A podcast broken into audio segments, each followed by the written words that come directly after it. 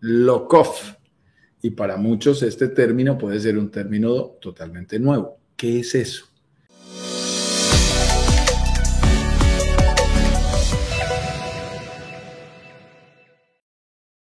Lock-off para nosotros es sinónimo de una puerta. Eso es todo.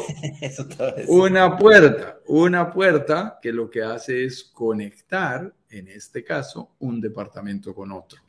Ten presente que cuando vas a los hoteles, por ejemplo, tú te das cuenta que a veces en la habitación en la que te has quedado en el hotel hay una puerta que nunca se abre. Esa puerta que nunca se abre, se puede abrir, te conecta con la habitación de al lado. ¿Para qué sirve?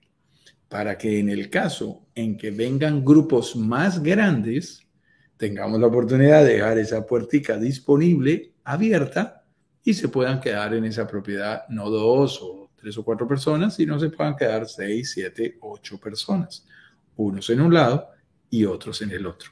Es muy interesante y genera una versatilidad muy grande porque hace que en las temporadas en que se demanden propiedades más chicas, como suele pasar, por ejemplo, en los periodos en que el, tráfico es más de una o dos personas, o por razones de trabajo, o porque es un turismo de, una temporada más baja, se separan las propiedades. Y cuando vengan las temporadas, por ejemplo, mi esposa me decía ayer en el aeropuerto de Cancún, me decía, wow, qué cantidad de familias las que están viajando esta semana. Esta semana yo le decía, cuando viajé con Ignacio, cuando viajé con Francisco, obviamente estábamos saliendo de la, de la, de la pandemia un poquito más y de las restricciones de cuarentena, estábamos viajando personas individuales, que generalmente lo estábamos haciendo por trabajo. Ahora ya empiezas a ver una, una llegada de grupos familiares, en que tú ya ves papá, mamá, hermanos, hijos, y es mucho más grande. Entonces se vuelve muy interesante.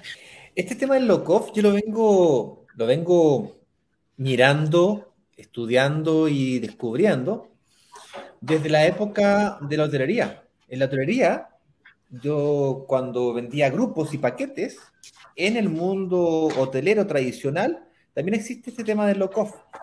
Y generalmente están en los departamentos de esquinas, que le, ponen una puerta antes, ¿no es cierto? Y veo que les permite separar dos habitaciones en la misma. Entonces se genera una especie de, de hall de distribución en donde tú puedes pasar a una habitación o a la otra habitación del mismo grupo familiar. Entonces, el lock-off no es exclusivamente una puerta que separa una pared de la otra.